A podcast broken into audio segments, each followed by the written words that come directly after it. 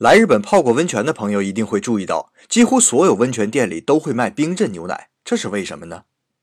日本人从19世纪末开始流行喝牛奶，可牛奶容易变坏，所以奶商们的生意也就一直不好。可上个世纪50年代，冰箱的发明让奶商们眼前一亮，冰箱可以大大延长牛奶的鲜度，从而增加牛奶的销量。可在当时啊，冰箱这东西可不是家家都有的，所以到头来牛奶还是卖不出去。但奶商们发现，日本人爱干净，几乎每天都要去洗温泉，这让温泉店的生意很好，能买得起冰箱。而洗完热水澡的人总想喝点凉的东西吗？这时，有营养又解渴的牛奶就成了最好的选择。结果，这个习惯就一直保持到了今天。其实啊，洗完热水澡之后，最好还是喝点温开水，这样既能补充水分，又能缓解疲劳。看来，一向以健康长寿闻名的日本人，也不是那么懂得养生的呀。